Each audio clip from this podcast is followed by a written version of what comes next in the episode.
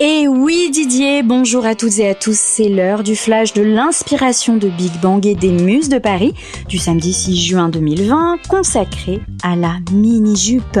Alors justement, si je vous dis 1 mini-jupe, 2 petites robes noires, 3 pantalons chauds, 4 chaussures à plateforme, pantalon évasé, veste motard en cuir, épaulettes, bottes, hauteur, genoux, jeans, skinny, tube, boob, salopette, t-shirt, tie-dye, etc.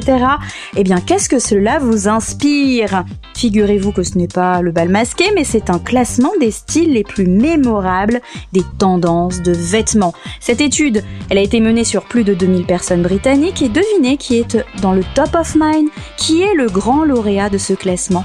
Eh c'est la fameuse mini-jupe. Elle est loin devant les vestes de motard en cuir, les salopettes et les t-shirts de groupe.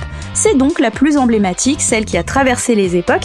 C'est peut-être pour ça qu'elle est devenue un véritable symbole, l'étendard d'un message, celui de la liberté.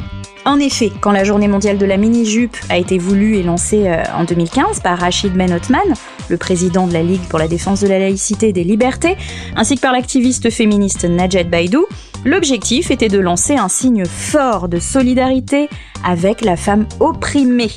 Les beaux jours arrivant, nous, on vous conseille de la lecture en terrasse. Donc, en mini-jupe ou pas, cela ne nous regarde pas. Pour vous nourrir de réflexions menées euh, autour de ce symbole. Donc, Christine Bard, c'est euh, une auteure, elle a écrit un livre qui s'appelle Ce que soulève la jupe, identité, transgression, résistance, autrement. C'est le titre de ce livre paru en 2010. Un bouquin qui parle notamment de controverses autour de la mode féminine.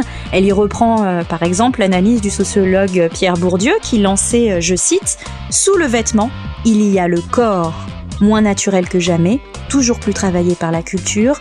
On ne saurait négliger les formes nouvelles de juvénilité qui nuance cette libération finalement ambiguë et exigeante à l'égard du corps.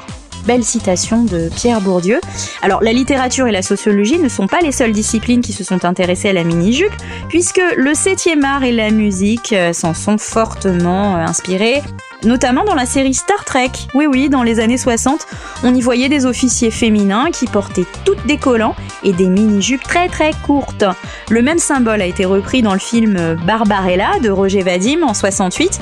On y voyait la belle Jane Fonda qui chantait le cultissime These boots are made for walking que l'on connaît euh, donc de la chanteuse Nancy Sinatra. Donc c'est d'ailleurs euh, devenu un symbole de l'émancipation des femmes, donc cette chanson, pendant les 60s et même après, tout comme dans le clip de Brigitte Bardot euh, avec son fameux je n'ai besoin de personne en Harley Davidson de Gainsbourg. Elle y apparaît euh, dans le clip dans une courte jupe en cuir. Donc on peut penser aussi à Pretty Woman avec Julia Roberts, jupée et cuissardée de vinyle. Il y a beaucoup d'autres symboles dans, le, dans la pop culture, dans le cinéma et dans la musique.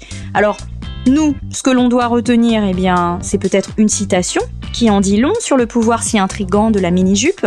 Dans le petit dictionnaire à mourir de rire de Philippe Héraclès et de Lionel Jwaransky, qu'est-ce qu'on y trouve? Eh bien, une citation qui sera notre mot de la fin. Le problème n'est pas le vent qui soulève des problèmes, mais la mini-jupe soulève bien des problèmes. Je vous laisse méditer sur cette belle accroche qui sera le mot de la fin du flash de l'inspiration.